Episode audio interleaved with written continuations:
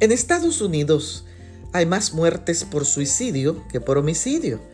El suicidio es la tercera causa de muerte entre las personas de 15 a 24 años y es más común entre las personas de 65 años o más. La palabra de Dios no menciona la palabra suicidio per se, pero habla de algunos que lo cometieron, como es el caso de Judas, un ejemplo claro de suicidio registrado en el Evangelio según San Mateo, en el capítulo 27 y el verso 5 que dice, entonces arrojó las monedas de plata en el templo, salió y se ahorcó. Por eso hoy la Organización Mundial de la Salud, la OMS, proclama el Día Internacional para la Prevención del Suicidio, con el objetivo de concientizar a la población a nivel mundial que el suicidio se puede prevenir. Así que a nivel mundial, cada año se suicidan casi un millón de personas. El suicidio es un acto de desesperación e impotencia. Nosotros como creyentes debemos marcar la diferencia, mostrar cuidado y ayuda aquellas personas que se encuentran en situaciones difíciles. Así que en el día de hoy, sé una persona clave en la prevención del suicidio. Bendiciones.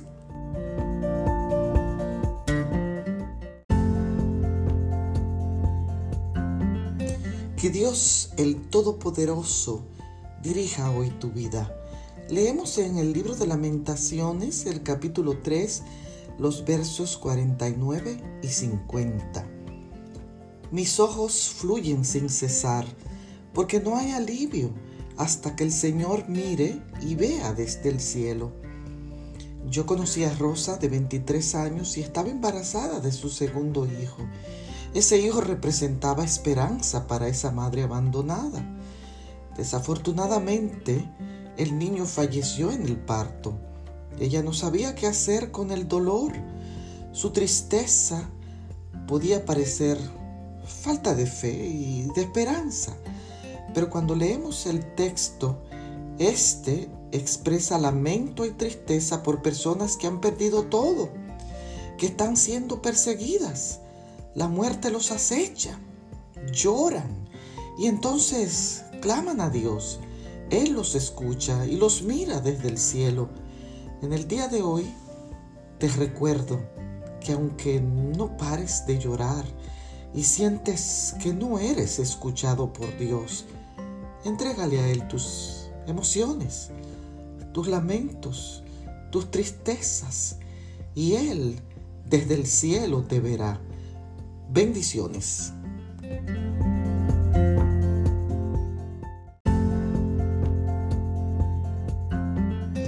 Que el Espíritu de Dios te sostenga en este día. Leemos en el Evangelio según San Juan, el capítulo 2 y el verso 19. Jesús respondió, Destruid este templo y en tres días lo levantaré. Por la casa de Juan pasaría una autopista, así que el gobierno estaba comprándole a los propietarios sus casas a un bajo precio Comenzaron a demoler todas las casas adquiridas y cuando Juan vio que la herencia de sus padres era demolida, le embargó un sentimiento de dolor e impotencia que comenzó a llorar desconsoladamente. En el texto de hoy, Jesús, en medio de la confusión que trajeron sus palabras, no lloró al pronunciarlas, porque se refería a su propio cuerpo. Qué desafío para los líderes religiosos que no entendían que Cristo vino a poner sobre sí mismo el peso de sus pecados. Jesús, el verdadero templo de Dios, se refería a su persona. Y cuando dijo, en tres días lo levantaré, se refería a que resucitaría al tercer día. Adora hoy a Cristo Jesús, el que siempre sacrifica su vida por ti. Bendiciones.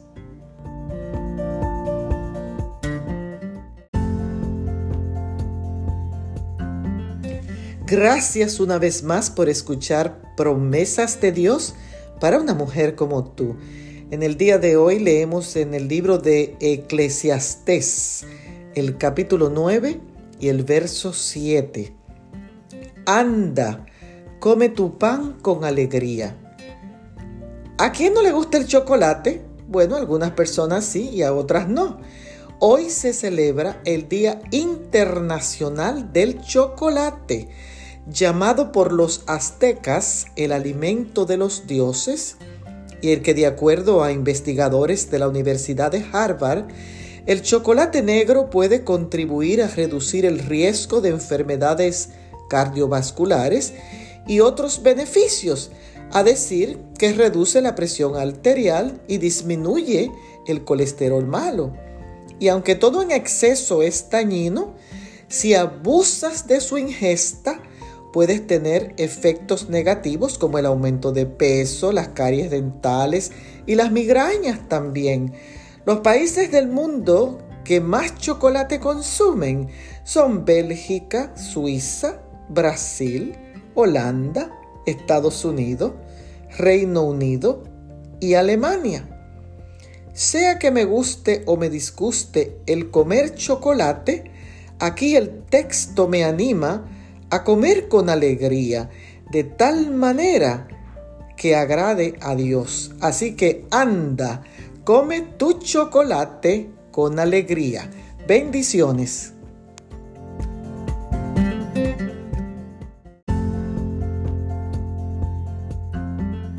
Muy buenos días y qué privilegio el compartir la palabra de Dios.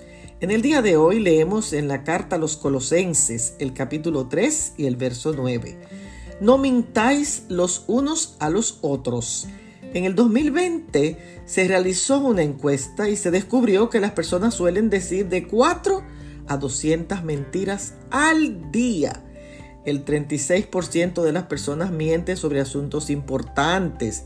El 69% miente a sus cónyuges. 20% de las mujeres miente. 25% de los hombres miente. Y el 83% miente regularmente a los padres. Estas estadísticas me impresionan porque mentir solo agrava un problema. Pero ¿por qué mienten las personas? Bueno, porque se oculta algo malo, para quedar bien o para evitar la consecuencia de algo que se ha hecho y que nos puede perjudicar. Yo he conocido personas que se autodenominan cristianas y hablan cada mentira que han perdido su moral y tienen temor a fracasar. Yo he sabido alejar de mi vida personas que son mentirosas patológicas. Y si entiendo que detrás de un mentiroso hay una persona vulnerable que esconde una baja autoestima. Por eso el texto de hoy nos anima a no mentir, ya que al no mentir permanecemos bajo el cuidado de Dios. Así que no mentáis los unos a los otros. Bendiciones.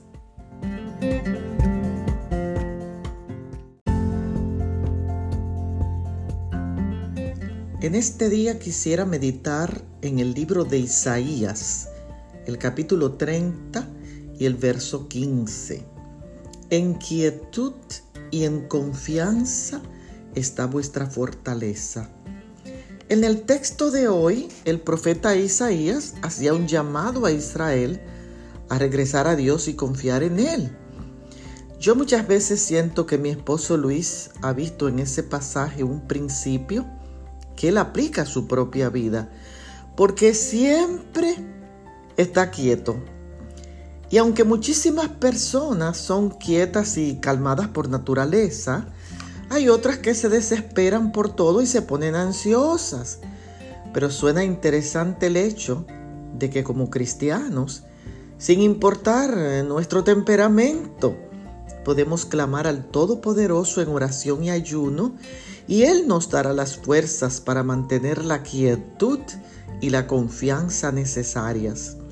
Cuando apartamos tiempo para conectarnos con Dios, encontramos las fuerzas para permanecer calmados, porque Él es la fuente de quietud. Quiero invitarte hoy a confiar, en un Dios que te dará la quietud que tú necesitas hoy, porque esta quietud es nuestra fortaleza. Bendiciones.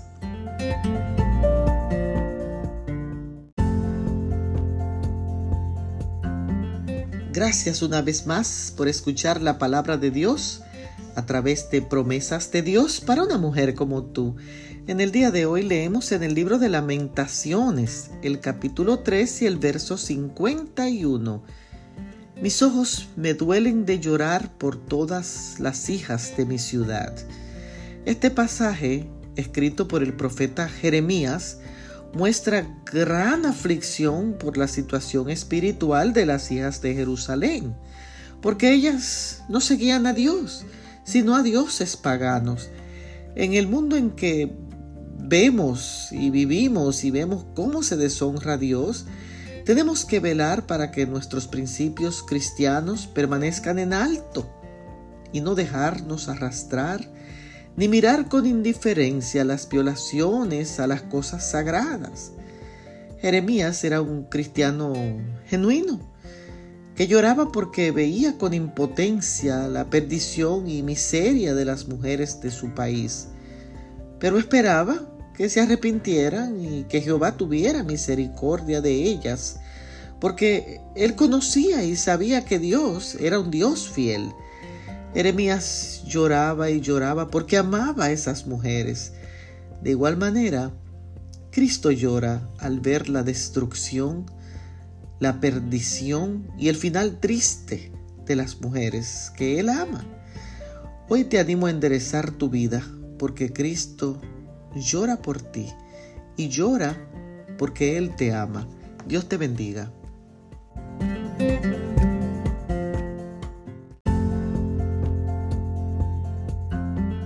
Que hoy puedas tener un día maravilloso. Me he preguntado muchas veces, ¿por qué nosotros hacemos colecta para los que viven en China, en África o en Croacia? Y no lo hacemos para las personas que tenemos cerca y que están en necesidad. En el libro de Deuteronomio, el capítulo 15 y el verso 11, la palabra del Señor nos dice, porque no faltarán pobres en la tierra por eso te mando que abras tu mano a tu hermano, al pobre y al menesteroso en tu tierra. En este pasaje se le recuerda al creyente que cuide a todos los necesitados. Por eso Dios animó a los israelitas a través de su siervo Moisés a abrir con liberalidad la mano para ayudar no solamente a tu hermano carnal, o a tu hermano en la fe, sino también al pobre y al que no tiene lo necesario para vivir. Y así como el Señor llamó a los israelitas a ayudar, también nos manda a nosotros a compartir con otros.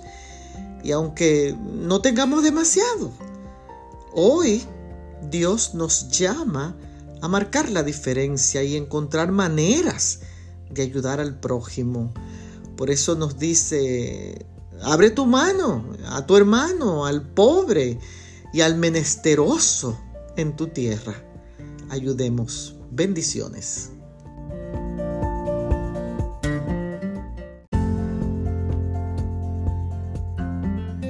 Qué bueno que estás ahí escuchando promesas de Dios para una mujer como tú. En el día de hoy leemos en la primera carta a los tesalonicenses el capítulo 5 y el verso 14. También os rogamos, hermanos, que animéis a los de poco ánimo y apoyen a los débiles.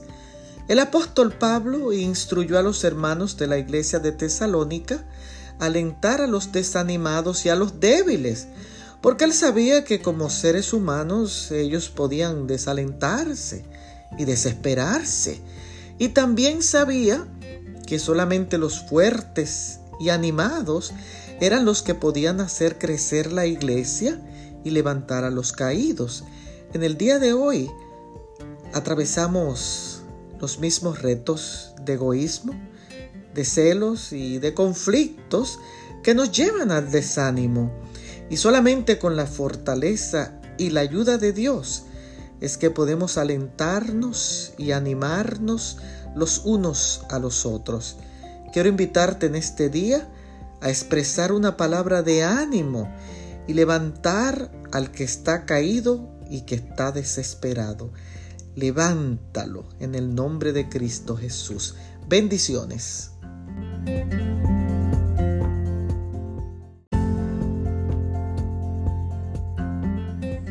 Acabo de regresar de unas vacaciones en un lugar llamado Chichester, en New Hampshire, y cada día me sorprendía y me asombraba la fila de gansos que pasaban por el frente y el patio de la casa.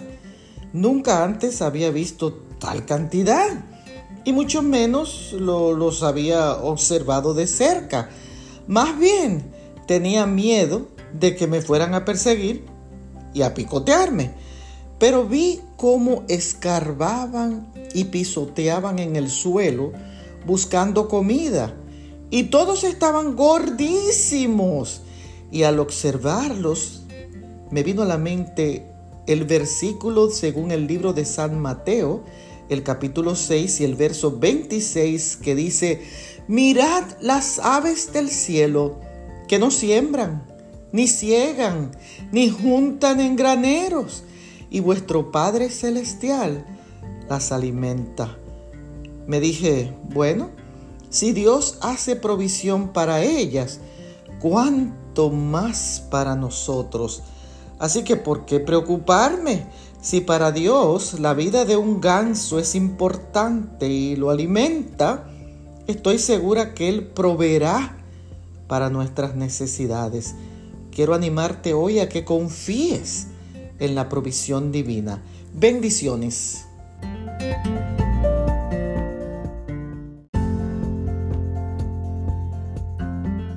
Agradece hoy al Dios Todopoderoso por el don de la vida. Leemos en el libro de Éxodo, el capítulo 34 y el verso 6 que dice, El Señor pasó ante Moisés y proclamó, Señor, Señor, Dios compasivo y bondadoso, lento para la ira y grande en amor y fidelidad. Fui a una cita con el pastor de una iglesia del área para rentarla por un día para una actividad para mujeres, porque se acercaba el Día de la Mujer y queríamos celebrarlo con júbilo y mucho gozo. Así que utilicé el saludo de cortesía, buenos días pastor, Dios le bendiga. Él inmediatamente me corrigió.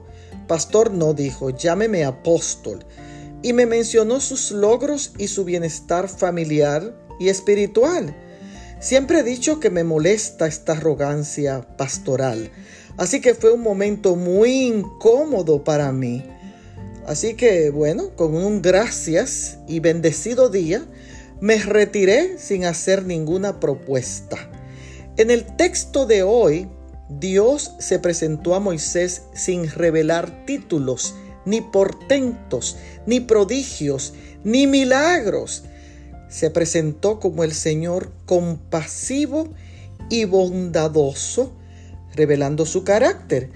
Porque yo pienso que mi valía no está en los títulos que poseo, sino en seguir el ejemplo de Cristo y pedir que Él nos transforme en compasivos y bondadosos, lentos para la ira y grandes en amor y en fidelidad. Bendiciones.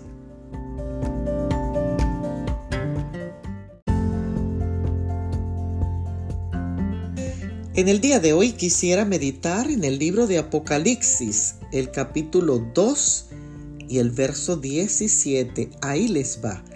Oiga lo que el Espíritu dice a las iglesias. Al que venciere, le daré una piedrecita blanca y en ella escrito un nombre nuevo.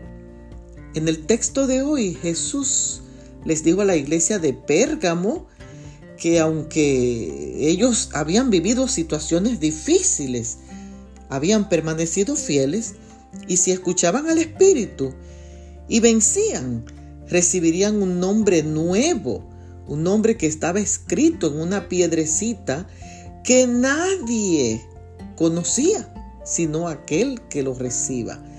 Muchas personas están preocupados por su reputación y por mantener un nombre que no los llene de vergüenza. Y aunque el mantener una buena reputación es muy importante, lo más importante es poseer un carácter que represente a Dios. Pero yo quiero aprender de este pasaje en el día de hoy y aprendo que lo fundamental es que yo pueda vencer las tentaciones pueda vencer el orgullo y la soberbia y tener un carácter que viva acorde con el nombre nuevo. Hoy te invito a reflejar un carácter y una reputación comparable a la de Cristo y cuando reciba tu piedrecita blanca y tu nombre nuevo, puedas representar al Maestro. Bendiciones.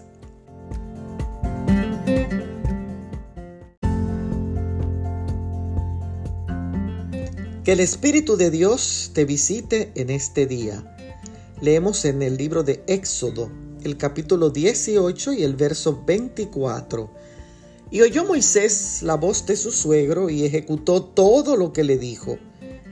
Isabel se quejaba del carácter de Pedro, su esposo, y de cómo no le hacía caso a nadie, y mucho menos a los consejos del padre de ella.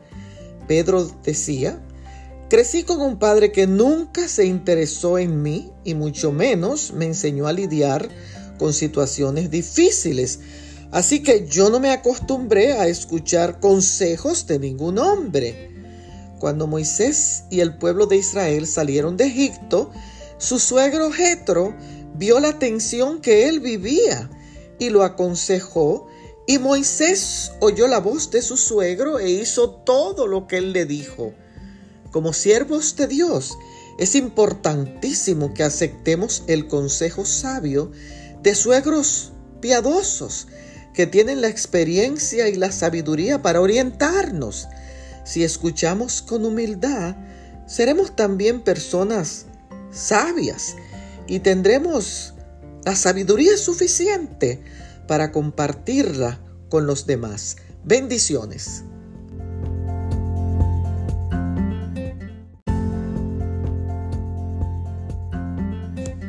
Hoy se está celebrando el Día Internacional contra la Explotación Sexual y la Trata de Personas. Y me llega a la mente la historia de José, quien fue vendido por sus propios hermanos, lo cual indica que esta práctica data desde los tiempos bíblicos. Hoy la trata de personas ocurre a nivel internacional y tanto hombres como mujeres están involucrados en este negocio. Este tráfico de personas es básicamente una esclavitud en la que los traficantes reclutan a las personas con falsas promesas de empleo y de una vida mejor y próspera, con resultados depresivos y estresantes que lleva a muchos de estos afectados al suicidio.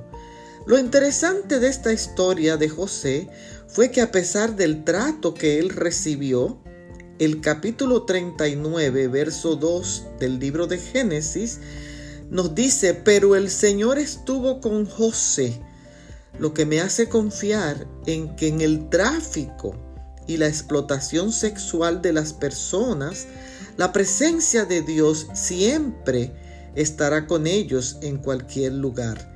Bendiciones.